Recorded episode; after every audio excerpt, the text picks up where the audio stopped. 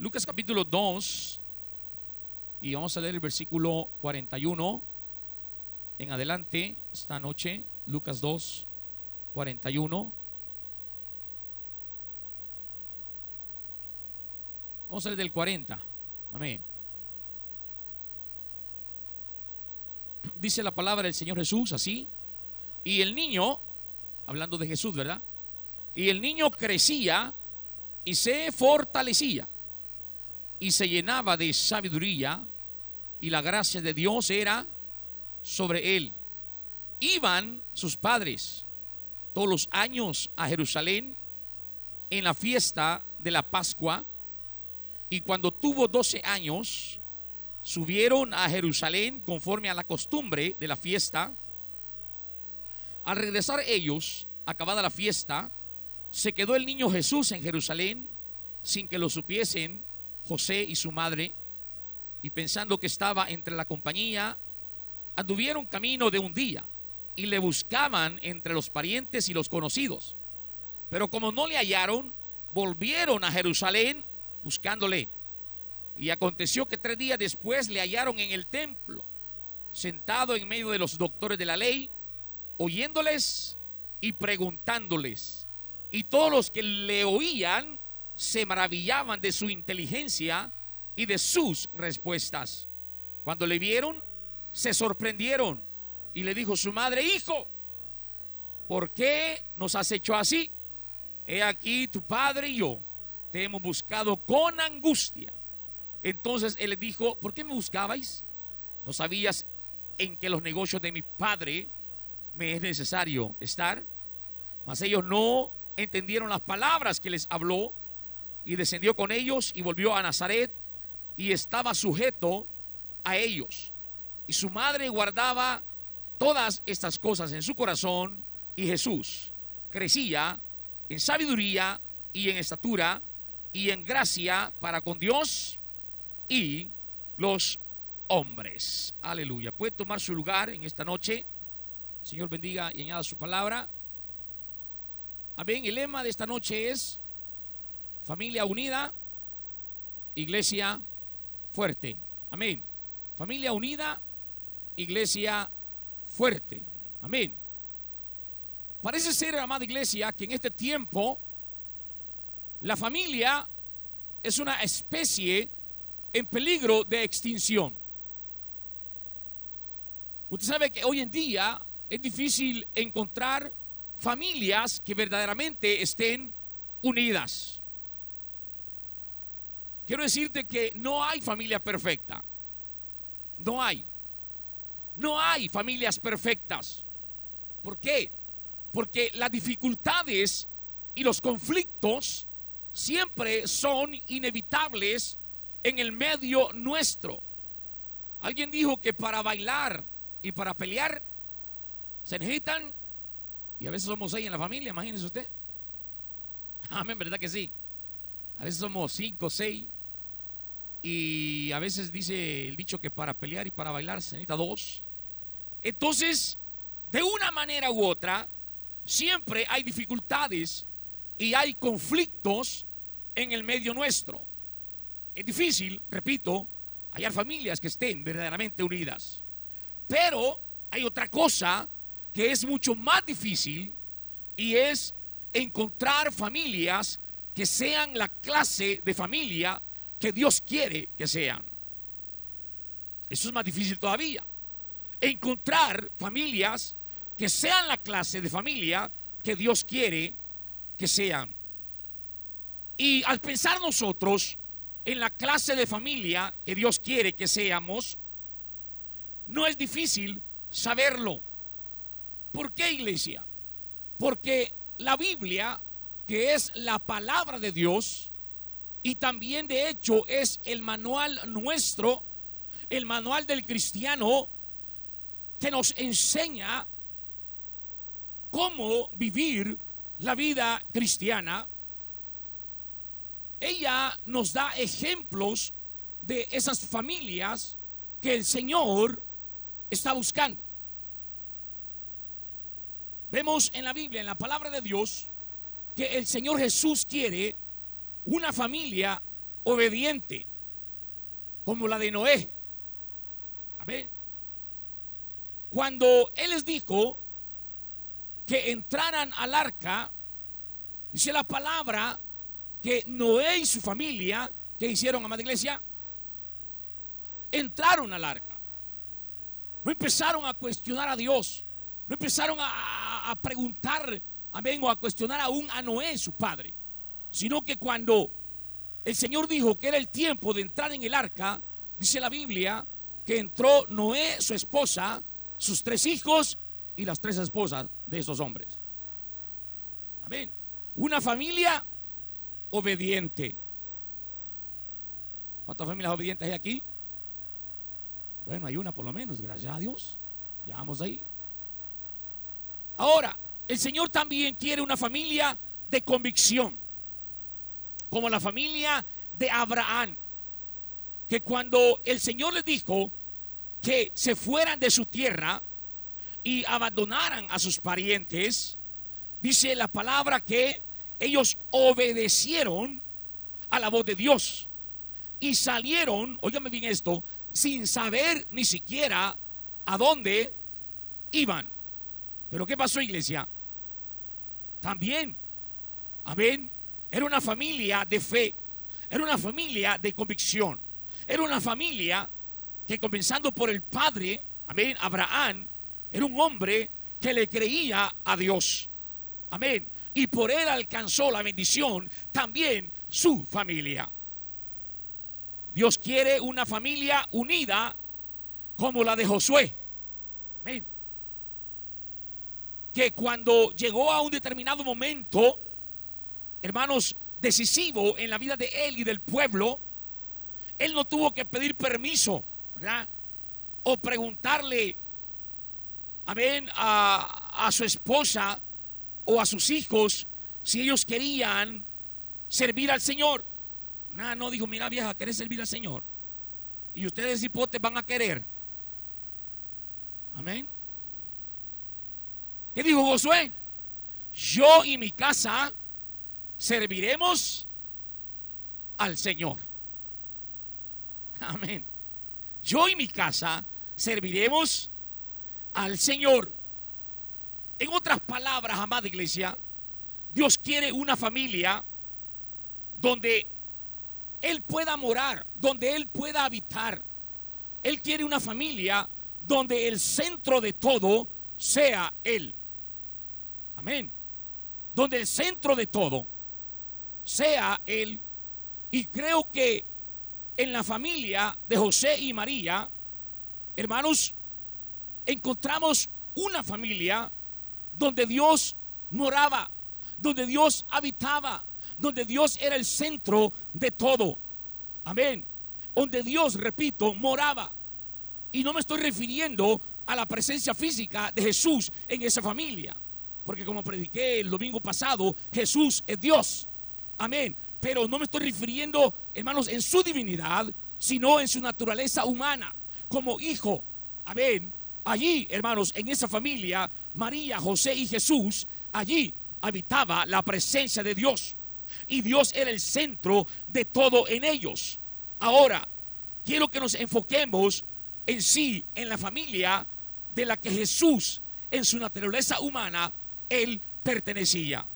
Podemos ver, hermanos, que esta familia era una familia unida. ¿Por qué? Porque Dios, repito, estaba en esta familia, porque era una familia unida. Diga conmigo, era una familia unida. No solo de nombre, ¿verdad? Sino en la realidad. Era una familia unida. Número uno, era una familia unida en su devoción a Dios. Dice el versículo 41 que leímos. Amén. 2.41 dice, iban sus padres. Oiga bien esto, iban sus padres. Amén. Vemos en ellos, amada iglesia, una unidad cristiana que como pareja tenían. Porque cuando ellos van a la fiesta, va María, José, José y María.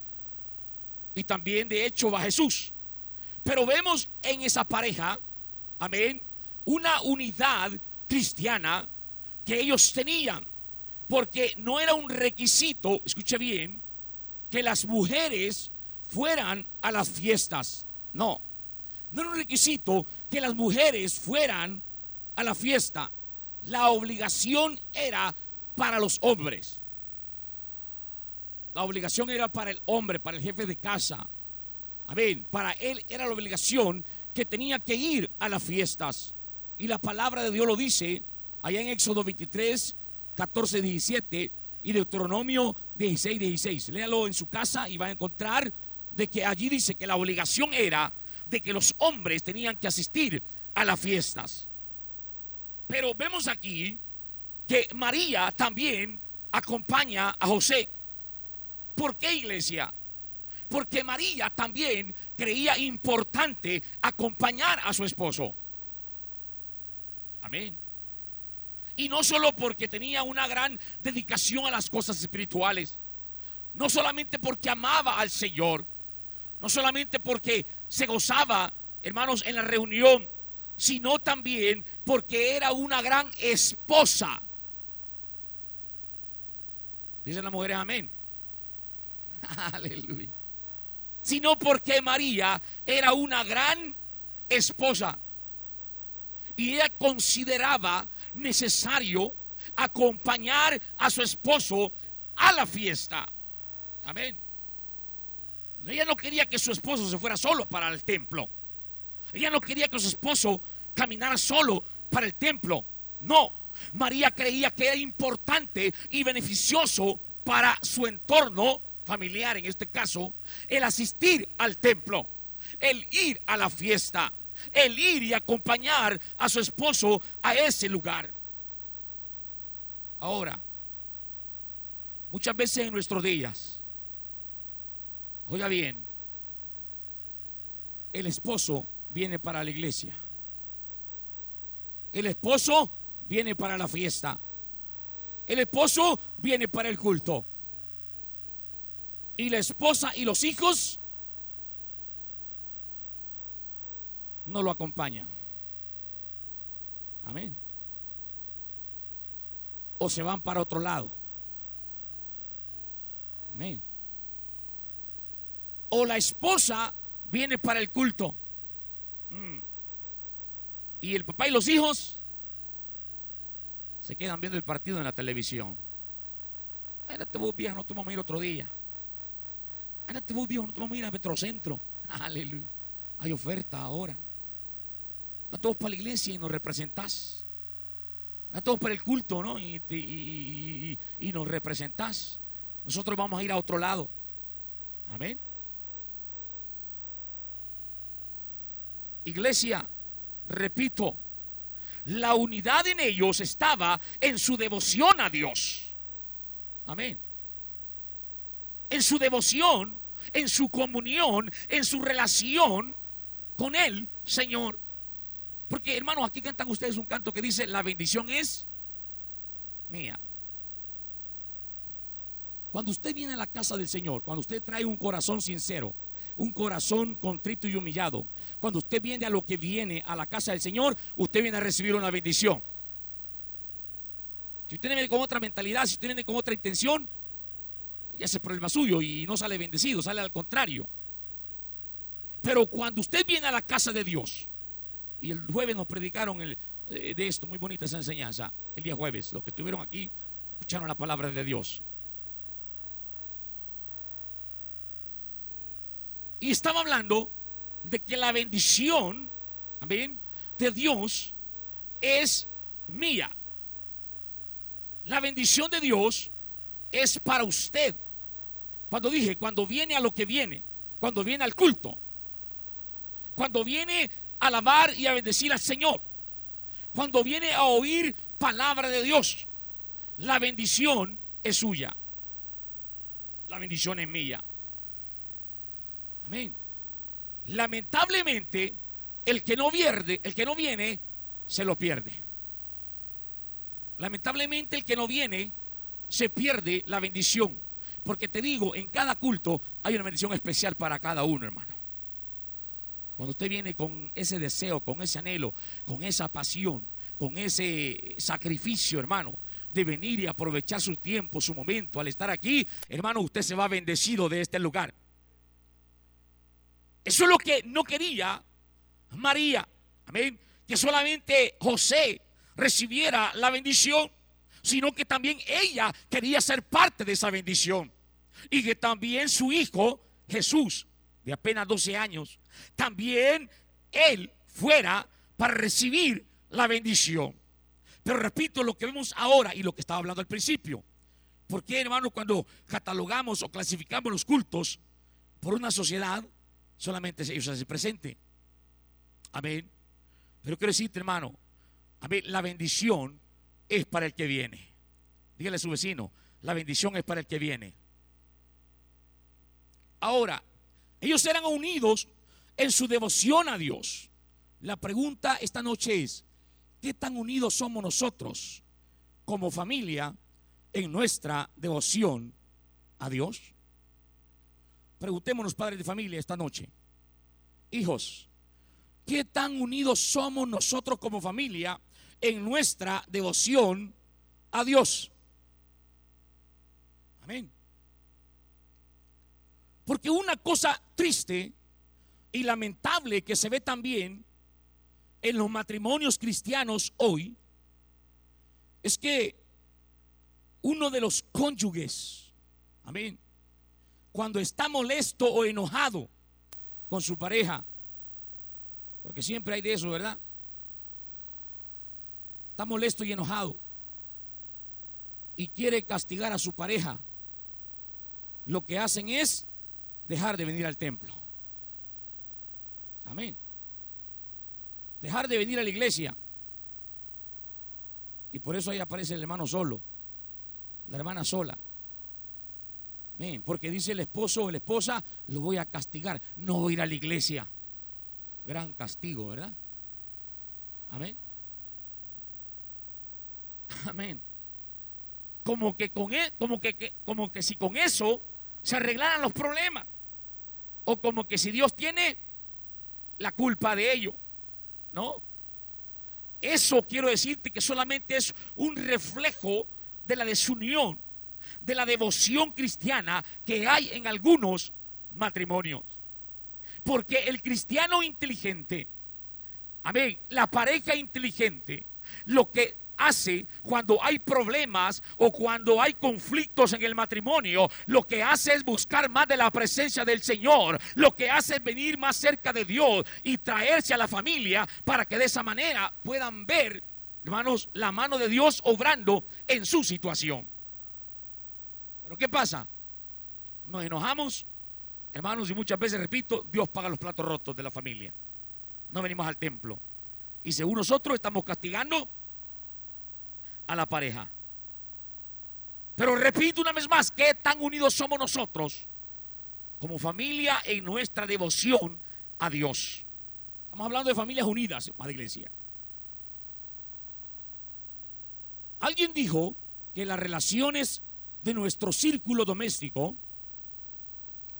deben expresar y revelar nuestras relaciones celestiales. Escuche bien las relaciones de nuestro círculo doméstico deben expresar y revelar nuestras relaciones celestiales. Es decir, que como estemos en la familia, va a demostrar qué tan cerca estamos de Dios. Amén. Qué tan cerca, amén, estemos de Dios. Como estemos en la familia, eso nos va a enseñar o nos va a decir qué tan cerca estamos de Dios. Ahora, esta familia era una familia unida en su relación.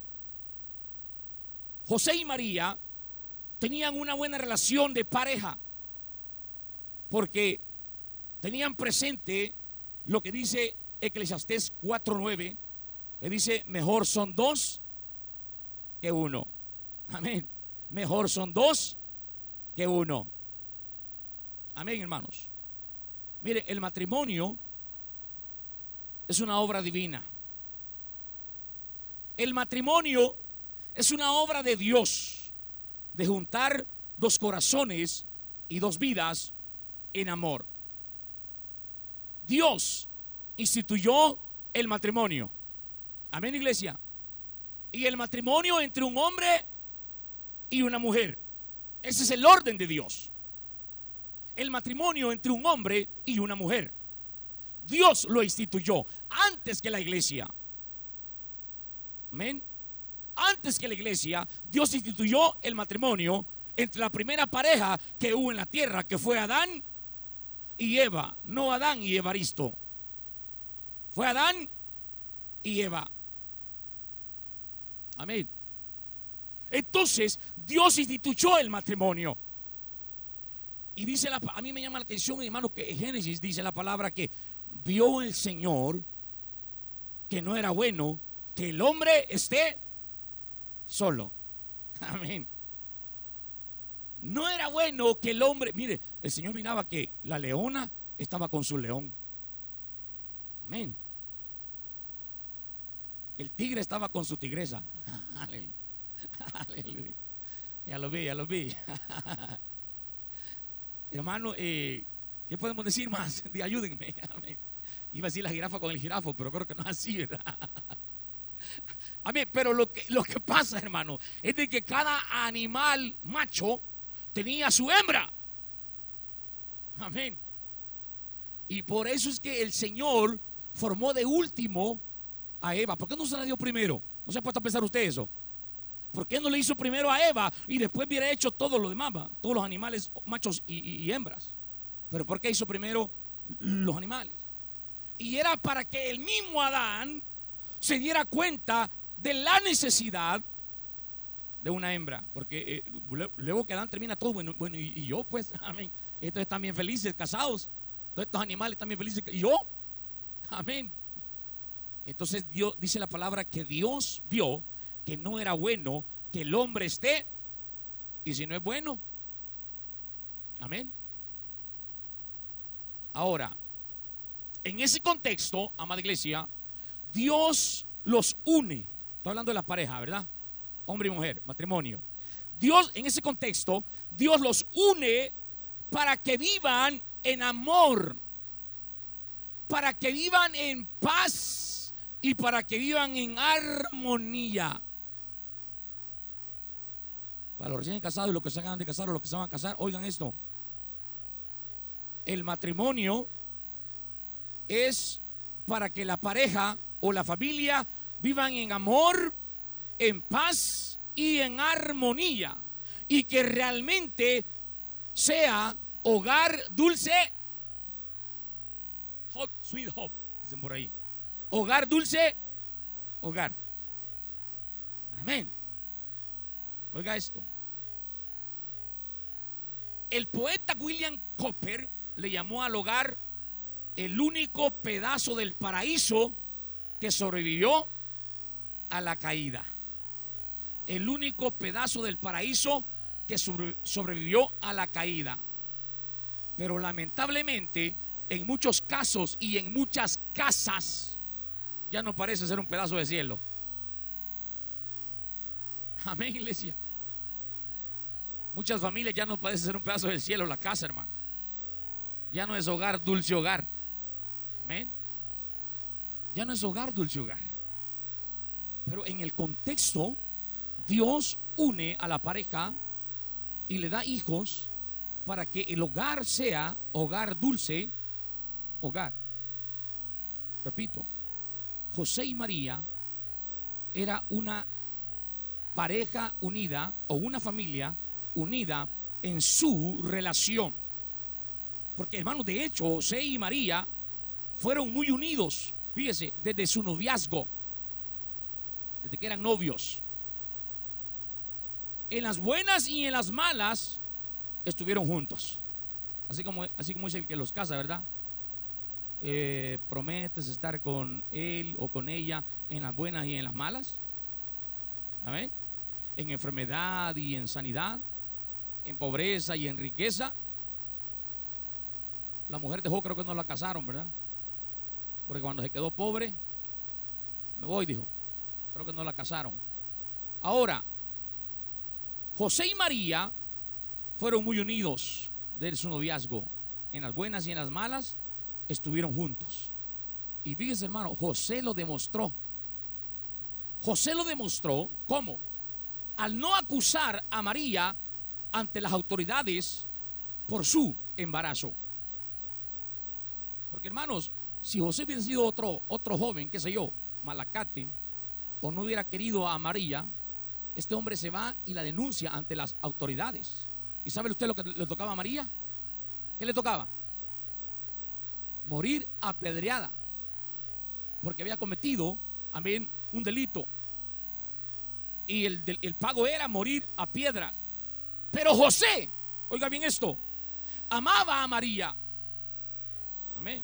Y él lo que hace es mejor, él agarra su maletincito, echa su ropa y dijo, bueno, me voy mejor. Ah, me voy. Porque él no creía eso de que el Espíritu Santo le embarazó. Amén. Ah, no, mejor me voy, dijo. No vaya a ser, mejor me voy. Entonces él tuvo que irse o, o huyó o se fue o como usted quiera llamarlo. Pero ¿para qué iglesia? Para no perjudicar a María. Porque realmente la amaba. Porque realmente eran unidos en su relación.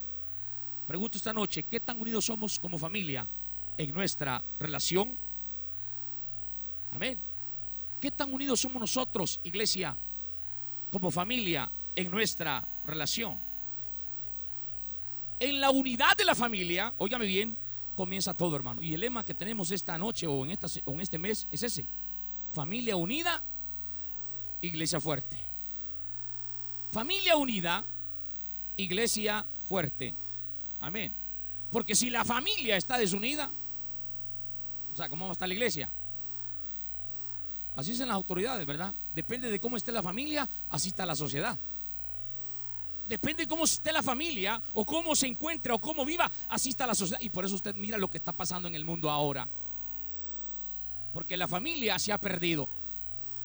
Porque el concepto familia ya no está o ya no, ya no es, amén, como antes. Ahora realmente usted nota, pues los hijos están pagando los platos rotos. Los hijos están pagando lo que los papás tendrían que estar pagando. Los muchos papás deberían estar en Mariona y no los hijos. ¿Se escuchó, iglesia? Muchos papás deberían estar en la cárcel y no sus hijos. ¿Amén? ¿Pero por qué? Porque se ha perdido el concepto, amén, de la familia. La familia ya no es como era antes. Y por muchas razones, por divorcios, ah, por, por hermanos, ah, por, porque algunos se van, ¿verdad? Emigran. Uno de las parejas emigra y se va y los hijos quedan a, la deriva, a veces de, la mamá. Y, si son hombres, pues, usted sabe, la autoridad no es lo mismo. Y los hipotes hacen lo que ellos quieren. Otros dejan con las abuelas. Igual, hermano. Lo que decía yo la vez anterior, hermanos. Mire, cuando usted va ahí a los penales y es hora de visita, usted va a ver un puño de viejitas ahí, puño de señoras ahí, todas con su mantilla y con la Biblia en la mano. No van a predicar, no, van a visitar a sus hijos, a sus nietos. ¿Pero por qué? Porque no hay ese concepto de una familia unida realmente. Y si nosotros queremos, amada iglesia, que esta iglesia sea fuerte, tenemos que ser una familia unida. Tengo que luchar por la unidad en mi familia. No tratar de dividir. No tratar de apartar o separar, sino de unir. Y nosotros como padres tenemos mucha responsabilidad en ello. Amén, amada iglesia.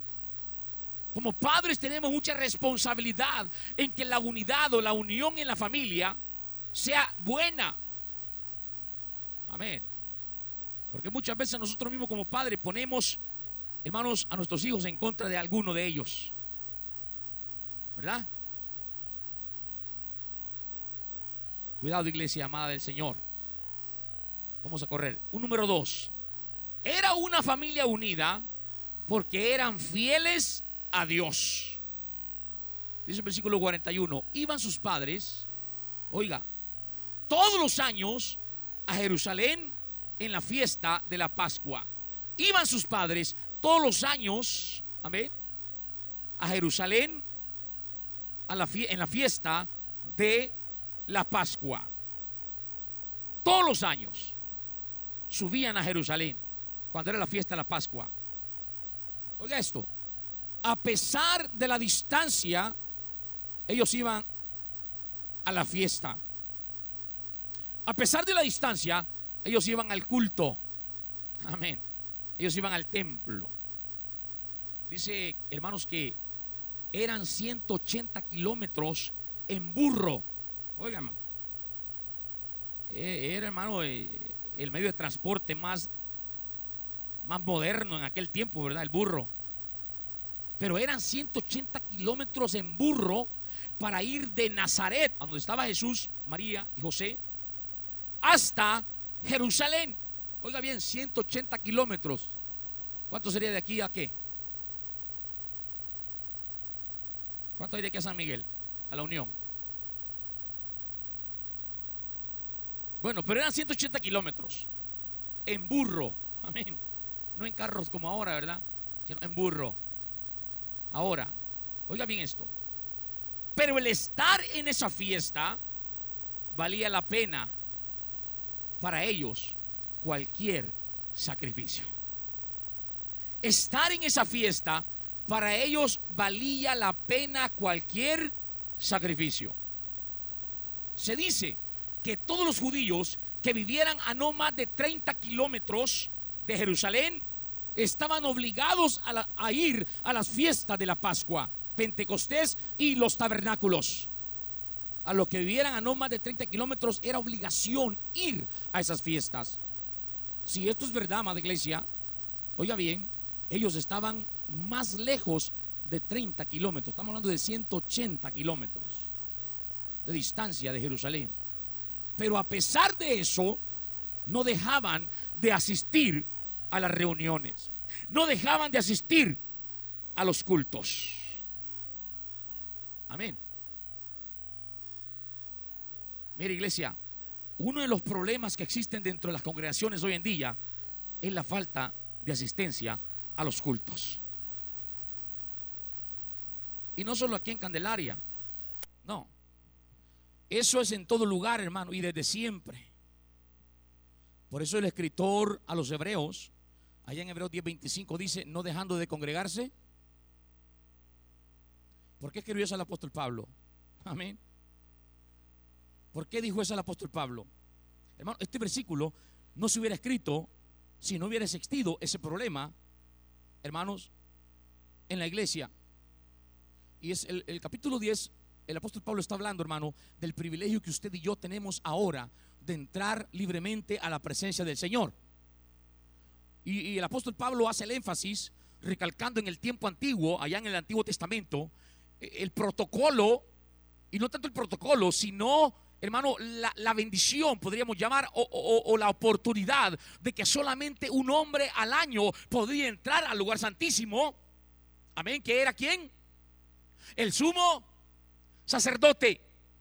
Este hombre solo una vez al año podría entrar a ese lugar santísimo.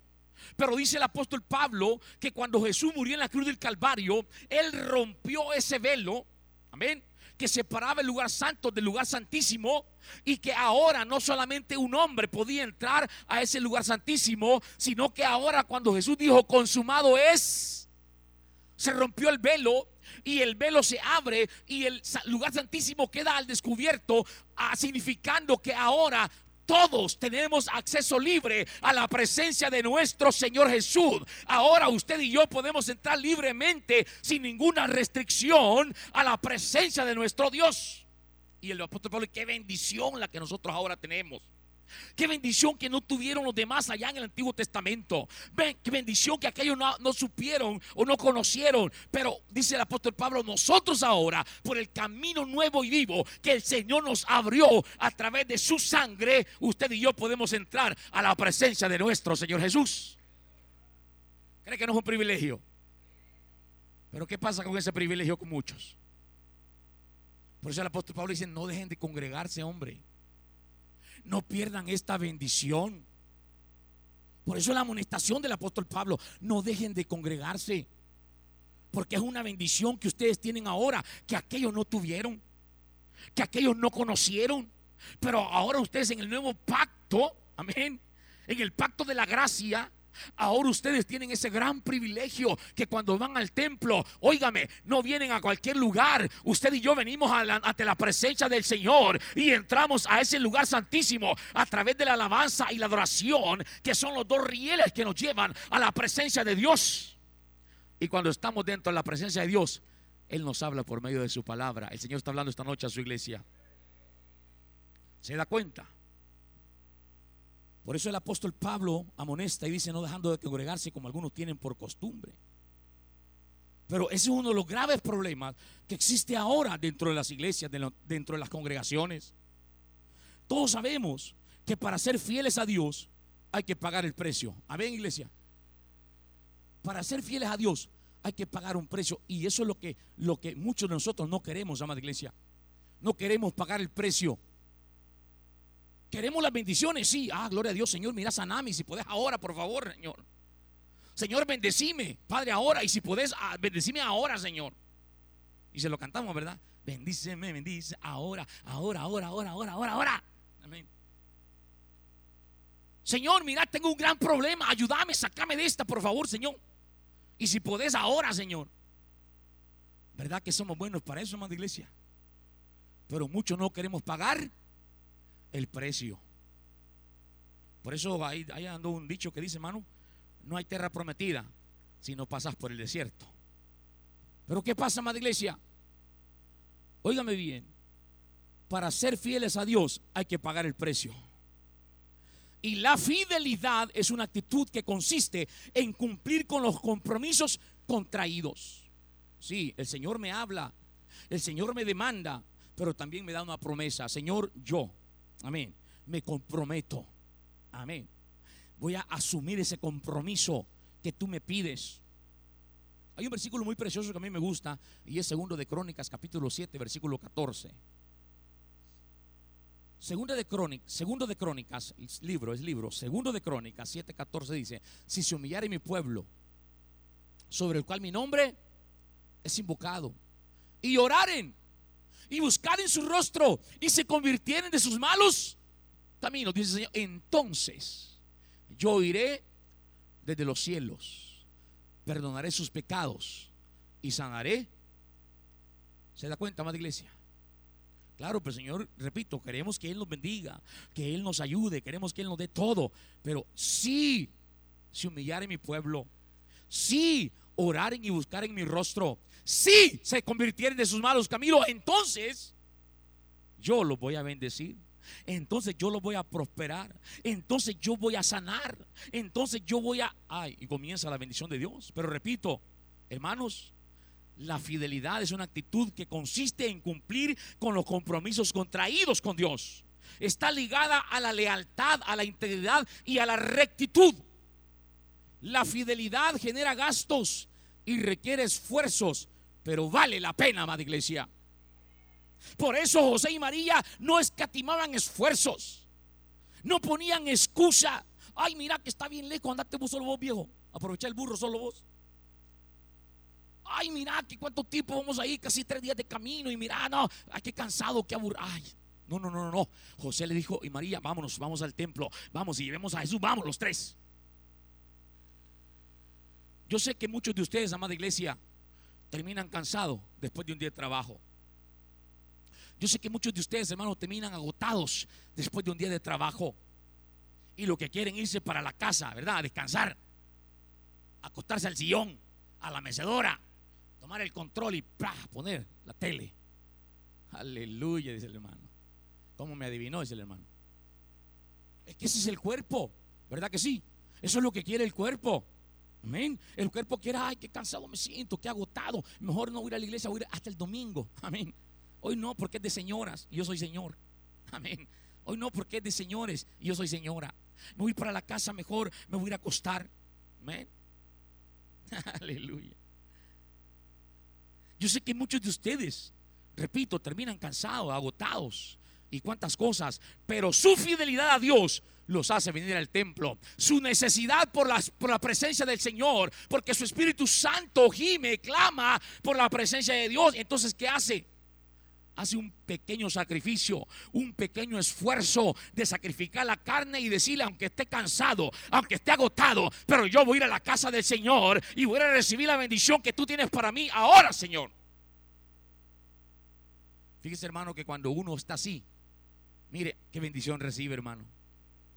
Yo le voy a decir sincero, hermano. No porque sea el pastor, ah, el hermano Ciro, no. Hermano, muchas veces yo no quería venir al templo. Pero porque estoy enfermo. Bueno, porque de repente me duele mucho la cabeza y por tantas cosas. de hecho, esta semana sí estaba. Pero hermanos, cuando yo me vengo así, y muchas veces, hermano, cuando me tocaba ministrar en la alabanza, cuando estaba ministrando la alabanza, hermano, muchas veces cuando yo empezaba a ministrar, mire, y, estando así, quizás con una enfermedad, con un dolor o qué sé yo, hermano, mire, yo empezaba a alabar al Señor, yo empezaba a glorificar a Dios y empezaba, hermano, a darle la gloria y la honra. ¿Sabe lo que pasaba? ¿Sabe lo que pasaba? lo que le ha pasado a usted muchas veces. Que medio de la alabanza, el Señor derrama sanidad sobre su cuerpo. El Señor derrama bendición sobre su vida. El Señor derrama, hermano, de su poder sobre su vida. Y usted recibe la bendición. Amén. Sin necesidad de que oren por usted. Sin nada que prediquen un mensaje de sanidad. Usted recibe la bendición del Señor. ¿Sabe por qué? Porque su espíritu se antepuso a la carne. Porque su espíritu le puso orden a la carne. Le dijo, mira, nos vamos y nos vamos y viene a recibir la bendición de Dios. Aleluya, amada iglesia. Así sucede, hermanos, así pasa. Me vino a recibir la bendición de Dios. A veces también quizás pueda ser, hermano, que la economía no nos ayuda. Amén. Para poder traer a toda la familia al culto. Puede ser. ¿no? Que la economía no nos ayuda para poder traer a toda la familia al culto. Pero iglesia, hay que hacer un pequeño esfuerzo. ¿Sabe por qué? Porque los beneficiados con ese sacrificio somos nosotros y nos ayuda a crecer espiritualmente a todos. Me ayuda a mí, le ayuda a mi esposa y le ayuda a mis hijas a crecer espiritualmente, a madurar espiritualmente, a crecer en fe y serle fieles a Dios. Un hermano que tenía una familia acá, hermanos, estoy hablando de una familia, algo grandecita, comenzó quedándose. Amén no lo miraba y no lo miraba a la familia. No, de primero no lo miraba solo a él. De ahí no miraba a la esposa ni a él. Y por último ya no miré ni a los hijos. Pero el papá comenzó. El papá comenzó, yo hermano, mire hermano, en el tiempo, sí hermano, el domingo llego. Y yo miraba el domingo, a ver, no lo miraba. Hermano, ¿qué pasó? Lo tuve sí, hermano, que viene el trabajo. Y mire, pero el domingo estoy ahí. Y el otro domingo yo y el, hermano, ¿qué pasó? No, hermano, es que, y así, y así, y así, así. Después ya no mira a la esposa. Después ya no ve los hijos. Amén. ¿Qué pasó? Padre de familia, hay una responsabilidad grande en nosotros. Cuando usted se aparta del Señor, no solo es usted, es su familia. Y Dios te va a demandar eso, hermano. Padres, Dios te va a demandar eso. Dios nos va a demandar eso. Cuando Adán pecó, la pregunta del Señor fue, Adán, ¿dónde estás? No le estaba preguntando, mira, estás debajo de la huerta. No, no, no, esa no era la pregunta. Adán, ¿dónde estás? No te veo. No, no, no, esa es la pregunta. ¿Dónde estás tú? O sea, ¿dónde has caído? ¿Qué has hecho? Y eso es lo que Dios te va a preguntar a ti, mi hermano. Mira, yo tengo una familia. ¿Dónde están? ¿Qué pasó? ¿Qué has hecho? Ay, amada iglesia, es algo grande y una responsabilidad fuerte. Amén, hermanos, la que tenemos delante de Dios. Por eso dije, hermano, haga un, haga un pequeño esfuerzo, hermano. Haga un pequeño sacrificio. Amén. Por traer a su familia a la casa del Señor. Insista, hermano, porque los beneficiados con ese pequeño sacrificio somos nosotros como padres de familia y también nuestra familia, porque nos ayuda a crecer espiritualmente a todos. Porque repito, José y María pese a la pobreza, ellos hacían su esfuerzo. Hermanos José y María eran pobres. Y eso me gusta, que el Señor no les escogió, ah, porque era una familia adinerada, porque era, una familia pudiente, porque era una familia que tenía, ah, por eso les escogió el Señor. No, no, no, no, no. José y María eran pobres, creo que eran más pobres que nosotros. Amén, amada iglesia. Eran gente humilde de aquel tiempo. Dice la palabra que José, ¿qué era su oficio, hermanos? ¿Qué era José? Carpintero. Y buen carpintero, hermano. De los buenos. ¿Y María qué era? ¿Qué era María? Una ama de casa. ¿Mm? No era empleada. José era carpintero y María era ama de casa. Entonces, ¿qué significa eso, amada iglesia? Que ellos dependían del sueldo inestable de José. Amén. Porque era un negocio. Y hermano, a veces el negocio está bueno y a veces está malo. A veces se gana y a veces no. Y ellos dependían del sueldo de José. No sé cuántos muebles tuvo que hacer José para sacar para el viaje. Ah, vamos a esfuerzo ahí, ¿verdad? Amén. Ay, hagamos tantos muebles porque hay que sacar billetes para ir allá. Amén. O si también José dejó trabajos pendientes. Amén. Para poder ir allá. Lo cierto es que no faltaba cada año a la fiesta nacional. ¿Por qué, iglesia? Porque para él valía la pena el esfuerzo. Amén. Sin duda, una marca distintiva de esta familia unida en su fidelidad a Dios. La pregunta esta noche es, ¿qué tan fieles somos nosotros con el Señor Jesús? Iglesia, ¿qué tan fieles somos nosotros con el Señor Jesús? ¿Mm? ¿Qué hemos hecho o qué estamos haciendo para agradar a nuestro Dios, iglesia? Amén. ¿Qué estamos haciendo o qué hemos hecho para agradar a nuestro Dios? ¿Qué tan fieles somos nosotros con el Señor Jesús? ¿Cuántos ponemos excusas cuando de la obra de Dios se trata? Amén. ¿Cuántos ponemos excusas cuando se trata de la obra de Dios? ¿Cuál es la excusa, hermano? Es que no puedo. Hermano, es que no tengo tiempo. Es que la situación está difícil, hermano. Ay, es que muy lejos está la iglesia, hermano. Amén. José y María no pusieron excusas. ¿Sabes por qué? Porque eran fieles a Dios. Y por eso mantenían esa unidad, amada iglesia. Repito, el lema es familia unida, iglesia fuerte. Familia unida, iglesia fuerte. Cuando nosotros logremos, oiga bien esto, que en cada culto tengamos a toda la familia, wow, iglesia, vamos a ser bendecidos. Cuando nosotros logremos, puedo quedarme aquí por favor, por la hora ya. Pues continuamos el otro sábado. Pero hermanos, si nosotros logramos realmente, o el día que logremos tener todas las familias, porque hermano, estas familias que están aquí, yo creo que ni, ni, ni la mitad. Faltan muchas familias. Amén. Faltan muchas familias. Pero eso es lo que estamos hablando, hermano. El sacrificio de lo que de lo que me pierdo. El sacrificio de lo que no me beneficia o de lo que no me aprovecha. Porque yo le pregunto esta noche, algunas de las familias que no están aquí ahorita, ¿a dónde están? ¿A dónde están? Algunas de las familias que no están ahorita acá en la iglesia, ¿a dónde están? Dígame usted, por favor, ayúdeme. Piense conmigo, ¿a dónde estarán?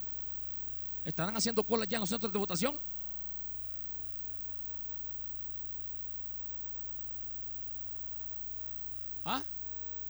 ¿Quiénes son los primeros? Dice. ¿Andarán allá por Metrocentro? ¿Estarán allá en la Pizza Hut? Ayúdeme, iglesia. ¿Dónde estarán? Porque a veces, hermano, no, es culto de jóvenes, de familia. Porque somos buenos para poner excusas, hermano. Y por eso estamos como estamos como familias. Por eso estamos como estamos como iglesia. Por eso es que estamos como estamos como creyentes. Es que, hermano, perdóneme, pero a veces, hermano, alguien me dijo, hermano, el lema es 2019. ¿Qué es el lema? ¿Y qué vamos a conquistar? Santo Dios. Me dieron ganas de un bibliazo, hermano. Así me dijo. Hermano, está bonito el lema 2000. Y el año de la, ¿Y qué vamos a conquistar? Y, y, es un líder. Hermano, me dieron ganas de agarrar la Biblia En el nombre de Jesús.